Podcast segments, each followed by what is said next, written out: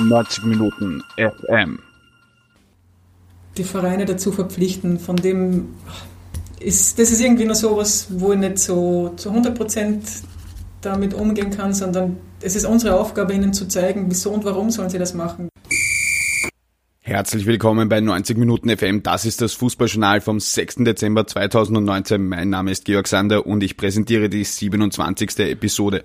Das war Isabel Hochstöger. Sie ist im ÖFB im Frauenfußballbereich tätig, ist dort schon seit 15 Jahren und kann uns sehr gute Einblick in die Entwicklung des Frauenfußballs geben, zum Beispiel in das reformierte Ligensystem. Es geht darum, dass viel mehr Mädchen und Frauen Fußball spielen. Ihr Eingangsstatement bezieht sich auf eine mögliche Mitlizenzierung von Frauenteams bei allen Bundesligisten. Ja, und dann darum, dass möglichst viele Mädchen möglichst lange Fußball spielen können. Das alles haben wir besprochen. Viel Spaß mit meinem Gespräch mit Isabel Hochstöger. Ja, guten Tag, Isabel Hochstöger. Schön, dass Sie bei uns sind. Ähm, wir machen einen Podcast für 90 Minuten FM im Rahmen unseres Schwerpunktes Frauenfußball. Wir widmen uns da aus ganz vielen verschiedenen äh, Blickwinkeln dem Thema, ähm, haben eben auch mit dem Teamchef gesprochen und heute soll es um den breiten Fußball gehen. Was machen Sie da genau beim ÖFB? Ja, schönen guten Tag auch von meiner Seite. Ähm, wie Sie schon gesagt haben, Isabel Hofsteiger ist mein Name. Ich bin seit mittlerweile 15 Jahren im ÖFB tätig da für Mädchen- und Frauenfußball zuständig äh, in allen Facetten, also beginnend bei der Breite, worüber es heute auch geht, was auch ein großer Schwerpunkt für uns in den nächsten Monaten und Jahren sein wird. Ja, bis hin zum Spitzenbereich, bis hin zur Frauennationalmannschaft, die ich als Teammanagerin stets begleite. Ja, vielleicht ganz allgemein am Anfang, wo steht der Frauenfußball? Wir haben ein Team, das europäische Weltklasse ist, um einen lustigen Spruch zu persiflieren. Ähm, Ansonsten ja, hat es einige Neuerungen gegeben in dieser, Saison, in dieser Saison im Frauenfußball. Ja, ganz genau richtig. Also Sie haben es ganz kurz angesprochen, international glaube ich, ist es sehr ordentlich, was in den letzten Jahren gelungen ist. Äh, natürlich das Aushängeschild die Frauennationalmannschaft mit der Euro 2017, die ja, für uns alle so nicht zu erwarten war, das muss man ganz ehrlich sagen. Ich äh, möchte aber nicht verabsäumen die beiden Endrundenteilnahmen der Nachwuchsnationalmannschaften und zwar mittlerweile schon zweimal mit der Frauen U17 und einmal mit der Frauen U19 Nationalmannschaft. Also da sieht man sehr wohl, dass auch im Nachwuchs immer wieder äh, ja, Erfolge erzielt werden, die dann weiter auf in die Frauennationalmannschaft kommen.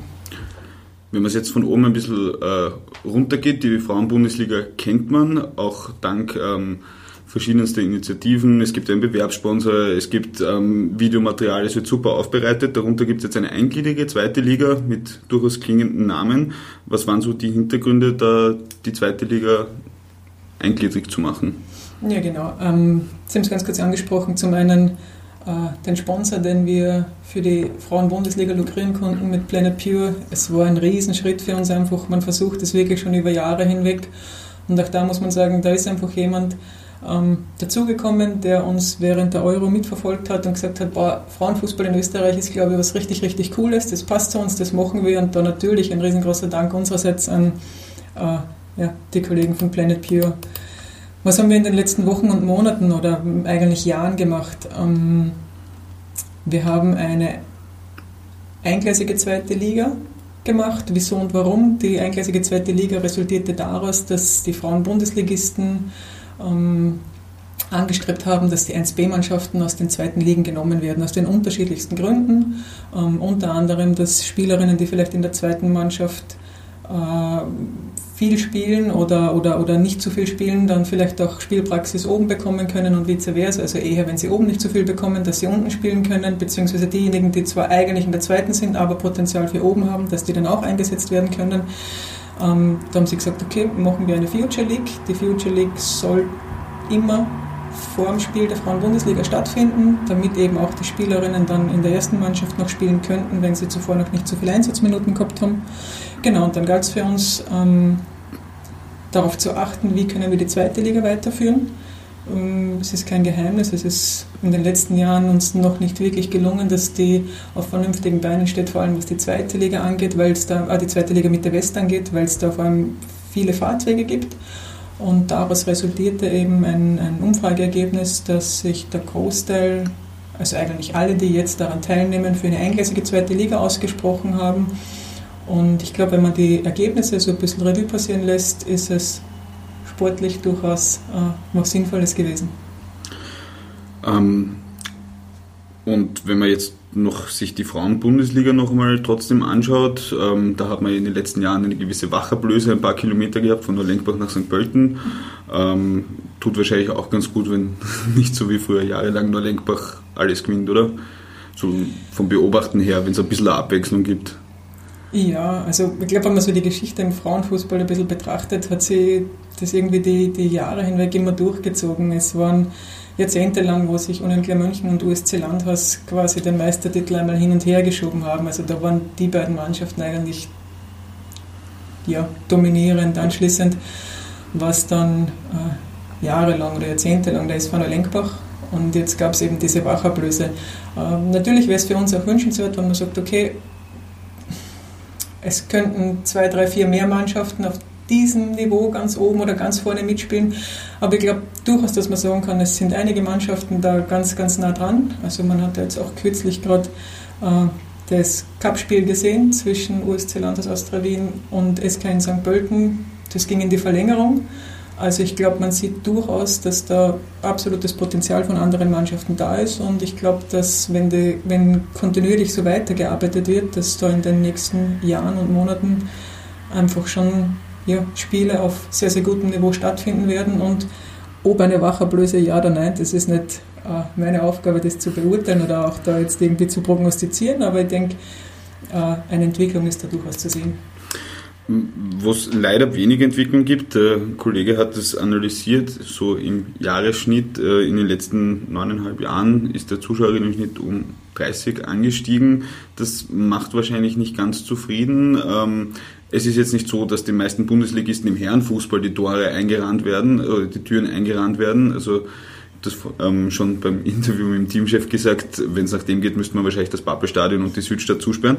Ähm, aber wo orten Sie da so, auch aus der Erfahrung heraus, die Gründe, warum, ähm, warum gehen die Leute dann nicht hin? Also ich meine, ich persönlich war zum Beispiel bei Vienna gegen Sportclub, beziehungsweise Sportclub gegen Vienna, da waren dann 500, 600 Leute, was schon ganz gut ist. Das hat natürlich dort noch andere Gründe, warum die Leute hingehen, aber wenn man sich dann so durchschaut, so 150 Leute ist Freunde und Familie. Warum? Ja, ich glaube, das Warum in ein, zwei Sätzen zu beantworten, ist wahrscheinlich was Schwieriges. Ich glaube, dass es halt einfach ein Bild ist, was sich aus mehreren Mosaiksteinen zusammensetzt. Ähm, mitunter ein Grund ist ganz gewiss einer unserer größten Schwerpunkte für die nächsten Jahre, aber dass halt einfach die Community des Frauenfußballs eine sehr kleine, sehr geringe ist, wenn man die Zahlen betrachtet, wie viele Mädchen und Frauen bei uns äh, gemeldet sind, beziehungsweise wirklich aktiv Fußball spielen dann ist es, und das tut weh, es zu sagen, aber man muss das ganz nüchtern betrachten, dann, dann, dann ist es erschreckend. Also es sind einfach, man kommuniziert die Zahl 20.000 in etwa an gemeldeten Spielerinnen, sowohl Jugendspielerinnen als auch Erwachsenenspielerinnen. Geht man dann etwas mehr ins Detail und betrachtet die Spielerinnen, die wirklich zwischen drei und fünf Bewerbsspiele im Jahr haben, dann halbiert sich die Zahl nochmal und da merkt man ja schon auch, dass das Interesse am aktiven Fußball äh, ja, leider nicht groß genug ist und da sind einfach wir gefordert. Da ist der ÖFB gefordert, da nehme ich die Bundesliga mit ins Boot und nicht zuletzt auch die Landesverbände. Und da glaube ich, äh, geben wir uns ja mittlerweile wirklich große Mühe mit sämtlichen Projekten und Initiativen.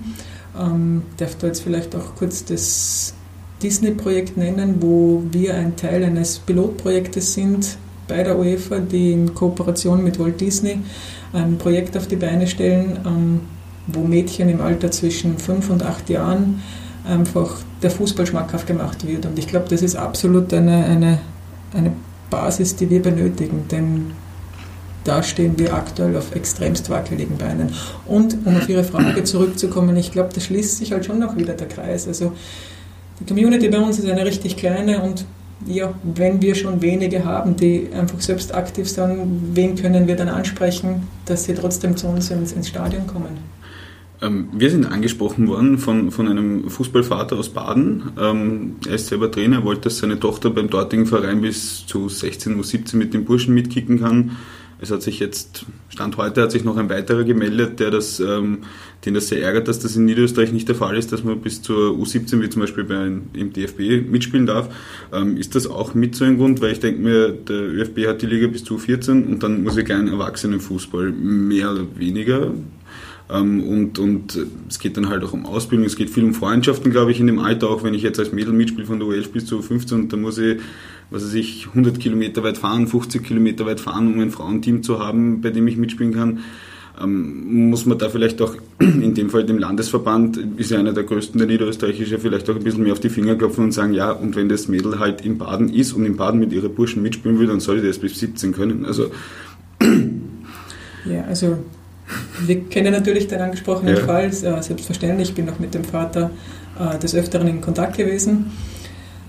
Wir selbst haben uns vor einigen Jahren die Frage gestellt, hm, wieso eigentlich erlauben wir es nur Mädchen bis 14, 15 Jahren bei den Burschen zu spielen? Warum verbietet man es da? Und daraufhin hat man sich einfach intern, der Direktion Sport, zusammengesetzt, auch in sämtlichen Sitzungen das Ganze durchbesprochen und hat man gesagt, wir öffnen es einfach, weil wir glauben, dass äh, ja, es wird eine natürliche Auslese geben. Also man öffnet es im gänzlichen Jugendbereich, weil wir einfach nicht mehr verbieten wollen. Und da sind wir eigentlich großteils wirklich auf offene Ohren gestoßen.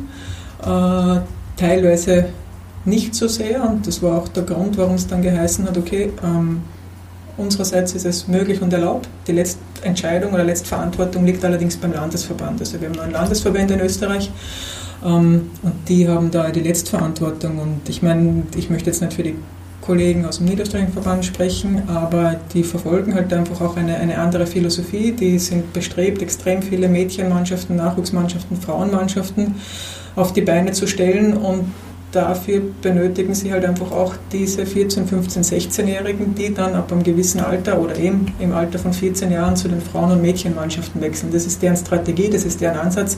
Äh, ja, wie gesagt, vom Grundsatz her wird es unsererseits nicht verboten, ganz im Gegenteil. Ähm, man passiert das ja auch. Also es sind viele Spielerinnen, die bei uns auch in der Akademie sind, die einfach noch ein Jahr länger oder zwei Jahre länger bei den Burschen spielen, weil es einer einfach Spaß macht. So, und da ermöglicht der Landesverband, das ist kein Problem, da gibt es keine Schwierigkeiten. Äh, ja. Das ist aktuelle Stand der Dinge. Wäre wahrscheinlich in Wien oder von mir aus selbst im Vorarlberg kein großes Problem, aber in Niederösterreich sind halt die Distanzen da und ich kann ja nicht von jedem verlangen, dass ich dann sage, okay, ich bin jetzt in Hollerbrunn und muss nach Tulln fahren oder weiß Gott wohin. Ne? Ja, zum einen ja, zum anderen, ich glaube gar nicht, dass es ausschließlich um die Distanzen geht. Um das Mädchen, was Sie angesprochen haben, da geht es nicht um Distanzen. Da ja. sind durchaus Frauenvereine in der Umgebung. Da geht es einfach ja, ums Prinzip. Da geht es um Ansichten, die die Familie hat, die auch durchaus ihre Berechtigung haben, ähm, wo wir wirklich versucht haben, auch, auch zu vermitteln, beidseits zu vermitteln. Ähm, ja, positiv zufriedenstellend ist aktuell noch nicht.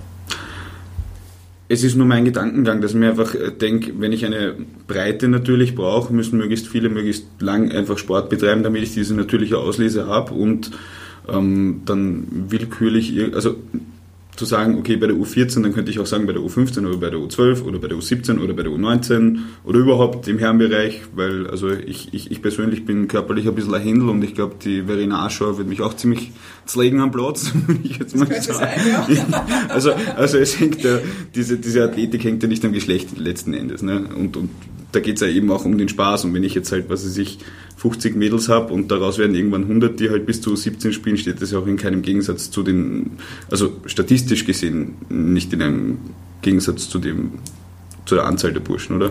Völlig richtig. Und das war auch mit ein Grund. Also wir haben ja all diese Thematiken aufgegriffen, wir haben die, all, all diese Thematiken ja auch großteils mit Experten diskutiert und das alles hat uns, den ÖFB, dazu bewogen, dass man gesagt hat, na, man öffnet das.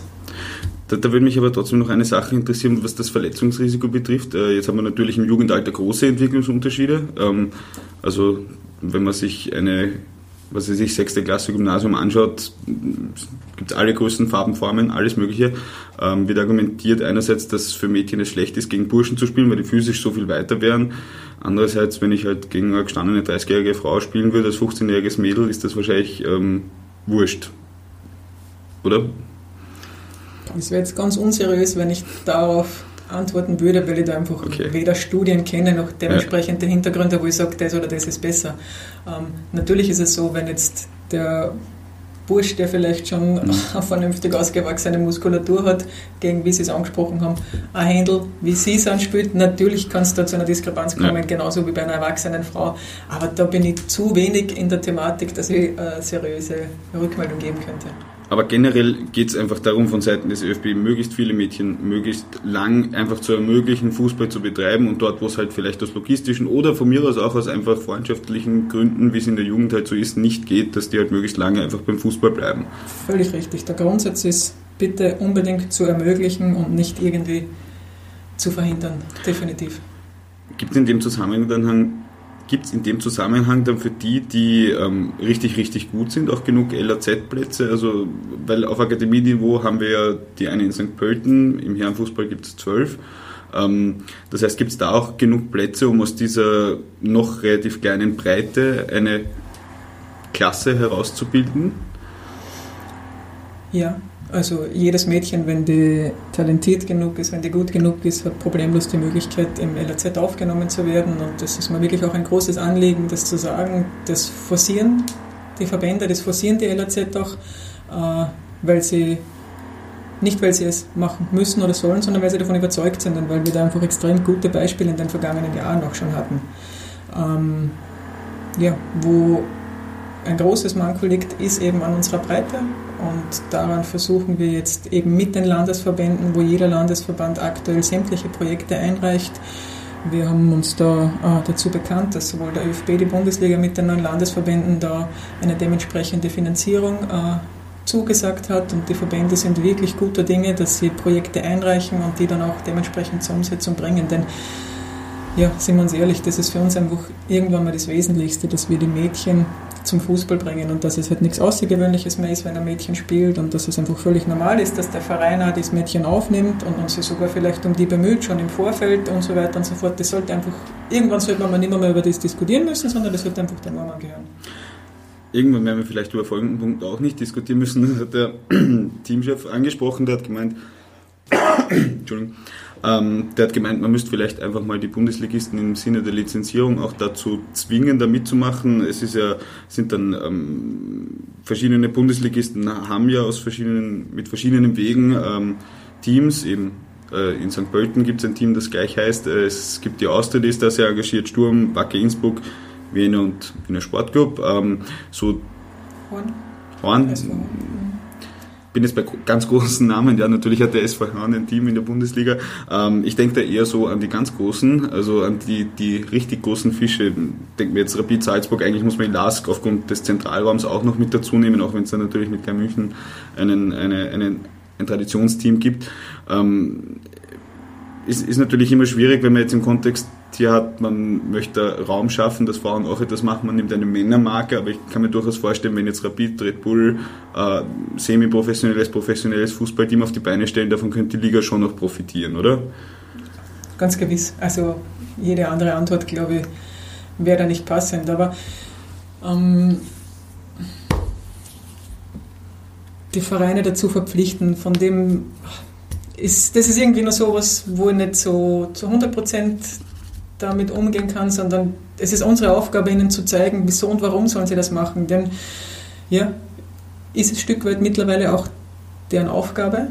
Fragezeichen. Möchte ich für 50 Prozent der Bevölkerung ein Betätigungsfeld haben oder vielleicht für 100 Prozent, nämlich auch die Mädchen inkludieren?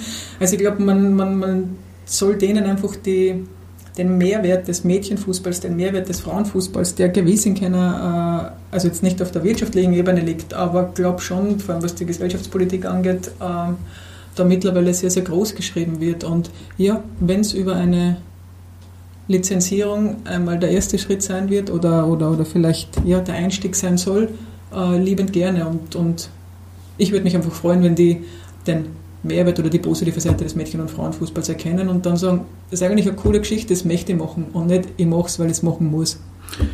Man, hat, man kriegt da so den Eindruck, wenn man, wenn man über Frauenfußball redet, ähm, dass das immer auch einen sehr starken gesellschaftspolitischen Aspekt hat. Ähm, schätzt man den beim ÖFB auch so ein? Wenn ich jetzt mal so meine Erfahrungen zusammenfassen kann, es sind, ist halt so eine typische Funktionärsebene, wenn man sich durchklickt, ähm, erkennt man schon eine gewisse Gemeinsamkeit, das sind gesetzte Herren, ähm, die dort sitzen. Ähm, es ist eine Fankurve, sehr männlich. Es sind die meisten Fußballpräsidenten, alle Profifußballspieler Österreichs, die hier spielen, sind Männer. Das heißt, äh, ist das von Seiten vom ÖFB auch so eine gesellschaftspolitische Maßnahme oder, oder ein gesellschaftspolitischer Grundsatz, da eben nicht nur 50 Prozent der Bevölkerung das zu ermöglichen, da diese Teilhabe, sondern eben 100 Prozent? Ja, ich glaube, was wir einfach alle miteinander wegdiskutieren können, ist einfach, dass der Herrenfußball, und das ist ja auch so ein Punkt, ich hoffe, dass wir in ein paar Jahren nicht mehr, mehr über Herren- und Frauenfußball sprechen, sondern einfach über Fußball, wie in sämtlichen anderen Sportarten auch, aber die haben halt einfach eine ganz andere Geschichte. So. Mhm. Und der Frauenfußball ist einfach noch, ja, noch sehr jung, hat eine sehr junge Geschichte und etabliert sich in den letzten Jahren, finde ich, schon, schon, schon relativ gut. Äh, ist nicht so, dass alles Gold ist, was glänzt. Es ist nicht so, dass wir uns annähernd zufriedenstellen mit dem, was aktuell vorherrscht, sondern man will selbst immer mehr, mehr, mehr. Es geht einem zu wenig schnell, aber auf der anderen Seite, wenn es langsam wächst, dann ist zumindest unsere Hoffnung größer, dass es auf gesunden Beinen mhm. wächst. Und das ist ja in unserem Fall meiner Ansicht nach auch nicht ganz verkehrt, wenngleich es selbst für uns ab und an so ist, dass wir schon scheren und sagen, pff, warum dauert das einfach alles so lang? Mhm. Ähm, ja, das mag sicher damit zusammenhängen, eben wie ich schon erwähnt habe, dass unsere Geschichte noch eine ganz, ganz junge ist und generell auch, glaube ich, die Zeit der Frau im Fußball und egal in welcher Position, in welcher Funktion. Also es gibt ja durchaus auch Präsidentinnen in Männer-Bundesliga-Clubs und ja, ich glaube, dass sie die einfach auch in den letzten Jahren richtig gut gemacht haben und, und, und da kann man auf jede Einzelne einfach stolz sein. Aber die soll nicht Präsidentin sein, weil sie eine Frau ist, sondern einfach, weil sie die Qualitäten dazu hat und davon ja, glaube ich, kann man überzeugt sein. Aber ist das, ist das vielleicht auch hier im Haus, wenn Sie schon länger dabei sind oder draußen in Landesverbänden oder vielleicht auch in der, im Austausch mit Funktionären, ähm, auch so ein bisschen ein Bohren harter Bretter, weil viele Dinge, gerade in Österreich, sind ja so, weil es immer schon so war. Und wie kommt man da jetzt dazu, dass Frauen auf einmal eine Bundesliga spielen? Also, ja, natürlich. Äh, ich glaube schon, dass man da immer wieder, immer wieder Türen aufstoßen muss, mhm. die dann in Kürze wieder zufallen aber man bleibt halt hartnäckig und das ist jetzt nicht irgendwie so ein, ein, ein, gegen etwas ankämpfen oder man ist da jetzt stur oder sonst irgendetwas. Vielleicht muss man einfach ein Stück weit mehr Überzeugungsarbeit leisten. Mhm. Äh, ja, kann durchaus so sein, aber das empfinde ich jetzt nicht als etwas, wo ich sage, boah, das ist extremst mühsam, sondern man kennt es so, man hat sich dem angenommen und man versucht aus den Möglichkeiten, und mittlerweile sind die Möglichkeiten, die wir seitens des ÖFBs bekommen und auch bei den Landesverbänden. Also, wenn wir ehrlich sind, die sind mittlerweile nicht allzu schlecht, um nicht zu sagen, die sind schon, schon ganz gut, wenngleich man sich ganz gewiss auch nicht zufrieden gibt, weil so irgendwie Zufriedenheit könnte eventuell Stillstand bedeuten. Das ist was, was wir natürlich nicht wollen, aber ähm, ich glaube schon, dass sie einfach in den letzten Jahren extrem viel getan hat. Mhm. Und wie gesagt, wie ich auf diese Frage, auf die Ausgangsfrage gekommen bin, ist das halt einfach erfahren, wenn ich ähm, eben unterwegs bin, mit, mit weiblichen Fußballfans spreche, mit denen, die sich engagieren, dass das eben halt auch schon auch sehr viel so ein eher, wahrscheinlich eher gesellschaftspolitisch linker, feministischer Standpunkt ist, jetzt in diese Männerbastion reinzugehen, weil ähm, ich meine, ähm, auch ich als Mann fühle mich unwohl, wenn ich hinter einer Fankurve vorbeigehe, weil ich mit diesem Konzept von Männlichkeit nichts anfangen kann, aber das sieht man schon auch ein bisschen so, oder? Dass, dass draußen vielleicht ähm, ich weiß nicht, ob man das so kategorisieren kann, ist vielleicht jetzt auch falsch von, mich, von meiner Seite, wenn ich das so ausspreche, aber ähm, in diesem Leistungsbereich, wo wir uns ja großteils ja. befinden, egal ob es jetzt die Nationalmannschaft ist oder, oder sämtliche Ligaspiele, den Pokal, da hätte das Empfinden überhaupt nicht, okay. sondern da, da, da, steht wirklich einfach der sportliche Aspekt ja. zu 100% im Vordergrund, egal ob es bei den Spielerinnen ist, egal ob es bei den Funktionären ist, bei den Trainern, bei wem auch immer. Da steht der sportliche Fokus zu 100% im Vordergrund. Ich möchte aber auch nicht bestreiten, dass es vielleicht in der einen oder anderen Liga oder bei dem einen oder anderen Team auch das, was Sie gerade angesprochen haben, ja, durchaus mitläuft. Es ist wahrscheinlich auch immer so ein bisschen schwierig äh, zwischen dem Ziel Leistungssport, zwischen dem Ziel genau, Breitensport, genau, dann genau natürlich auch die Öffentlichkeit, die man ansprechen will irgendwie so den Mittelweg zu finden. Ja, ganz genau richtig. Ja. Äh, was mich dann so Richtung Abschluss äh, kommend noch interessieren würde, das ähm, hat ja auch der FIFA-Präsident gesagt, er will sich da sehr stark darum kümmern. Ähm, und äh, auch von der UEFA ähm, gibt es immer wieder Kampagnen. Ähm, für mich als Beobachter hat das sehr viel mit diesem schönen Wort Corporate Social Responsibility zu tun, ähm, mit Werbekampagnen. Also man, man macht Equal Game und dann dürfen Verbände, die sich zum Beispiel um Rassismus nicht kümmern, die werden auch nicht so bestraft. Also das ist auch schwierig. Ist das im, beim, beim Frauenfußball so, dass, dass von FIFA UEFA die Unterstützung genug da ist oder ist das auf der Ebene ähm, etwas, was sich halt in Presseaussendungen gut liest? Ob genug oder nicht, das ist halt auch schwierig zu beurteilen. Ich sage jetzt einfach einmal frech, genug, nein. Natürlich ist Unterstützung da seitens von FIFA und seitens UEFA. Natürlich ist da auch ja, jede Menge Unterstützung da. Aber es kann nie genug sein. Wäre jetzt unsererseits als ja. Verband falsch, wenn wir sagen, na, na, das ist genug, das reicht uns, was die machen. Äh, natürlich nicht, aber sie haben ja schon auch den Frauenfußball im Fokus und wir versuchen daraus das Beste zu machen, egal welche Projekte die anbieten, egal ähm, welche Kampagne die gerade durchführen, versuchen wir, dass wir uns das rauspicken, was für uns, für den Verband ähm, passend ist und dementsprechend auch dann zur Umsetzung bringen. Wenn wir jetzt äh, so noch ein bisschen in die Zukunft schauen, ähm, ich sage jetzt einen Zeitraum zehn Jahre, ähm, wird man ähm, wenn man so diesen Weg weitergeht, wenn man weiter Partner gewinnt, die ähm, natürlich das Ganze auch finanzieren, weil wenn man mehr machen will, braucht man natürlich auch das Geld dazu. Ähm, ist es halbwegs realistisch, dass man sagt, man hat in zehn Jahren zumindest eine weitgehend semi-professionelle Bundesliga, man hat vielleicht statt 20.000 registrierte Spielerinnen, von denen die Hälfte spielt, vielleicht 40.000. Sind das realistische Ziele? Mit welchen Zielen gehen wir da in die nächsten Jahre? Weil vor allem, nur ganz kurz, der Teamchef ja im anderen Gespräch auch gesagt hat, er hat 2017 eine Revolution gestartet, jetzt haben wir von Seiten der Liga 2019-20 viel umgestellt. Wo, wo soll es da hingehen? Ja, ich glaube, also wenn ich da nochmal zurückgreifen darf auf 2017, das, was uns da einfach in Holland gelungen ist, das war halt vorab nicht so zu erwarten oder nicht vorherzusehen und, und, und in Wahrheit mit dem ganzen Hype, der daraus entstanden ist und so kritisch muss man einfach auch sein, ähm, sind wir strukturell nicht mitgekommen. Dementsprechend auch, Sie haben es gerade angesprochen, erst 18, 19 die Umstellungen seitens der Liga, der, ähm, das Erlangen des, des, des, Sponsors und so weiter und so fort. Natürlich kann man sagen, ja, pff, da habt ihr Zeit verloren. Dürfen Kritiker durchaus auch. Also wir sind ja natürlich uns gegenüber auch kritisch, wissen wir auch. Aber Fakt ist, dass wir da einfach strukturell mit diesem Hype nicht vernünftig haben mit können. So, haben aber versucht, das Beste daraus zu machen oder zumindest äh, die nächsten Schritte zu tun und die sind wir zumindest gegangen. Ähm, sagst du mir da nochmal die Frage? die Frage war, ob es so ein gestecktes Ziel einfach so, gibt ja, ja. hinsichtlich Professionalisierung an der, an der nationalen Spitze, eben vielleicht semi-professionelle Liga, von professioneller glaube ich, das wird noch ein bisschen dauern, aber oder so sagen wir in zehn Jahren gibt es doppelt so viele registrierte Spielerinnen, wo was, was stellt man sich so vor? absolut einen, einen Zustrom an Spielerinnen. Also das muss in den nächsten Jahren schon unser Ziel sein. Allen voran auch deswegen, weil jetzt diese Projekte initiiert werden von den Landesverbänden in, in Kooperation mit uns, äh, von uns selbst, mit der UEFA und Walt Disney. Und da erwarten wir uns natürlich, dass einfach eine breitere Basis vorhanden ist und dass all jene Mädels einfach dann auch beim Fußballsport bleiben. Äh, das definitiv also ein, einen, einen Zuwachs der aktiven Zahl das erwarten wir uns durchaus verdoppeln. Super, also wäre uns allen geholfen. Was die Liga angeht und äh, Profitum oder Semi-Profitum, der für die Gegenfrage stellen, ab wann, ab wann ist man Fußballprofi in Österreich im Frauenfußball? Ich weiß es nicht. Wenn ich Geld verdiene, Fragezeichen, ja, wie viel? Wenn ich versichert bin, ja. Müsste man das ist immer VDF so, nachfragen, ob der Kollektivvertrag... Für mich ist das immer so... Ja ganz schwer so zu beantworten.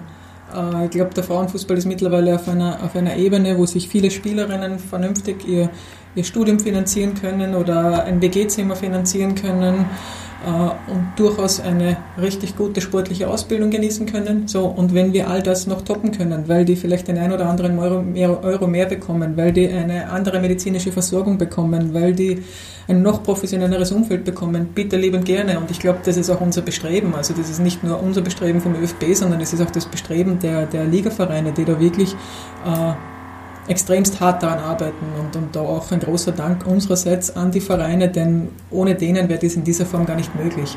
Äh, natürlich erhoffen und erwarten wir uns auch da die nächsten Schritte, ob das jetzt äh, Semi-Profitum ist oder wie immer man das auch nennen und umschreiben mag, äh, Verbesserung soll sein. Okay, gut. Danke für das Gespräch. Dankeschön. Danke.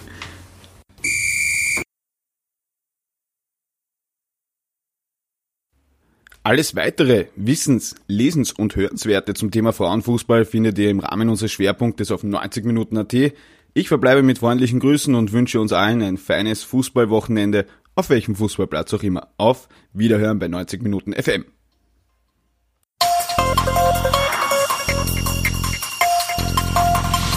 90 Minuten FM.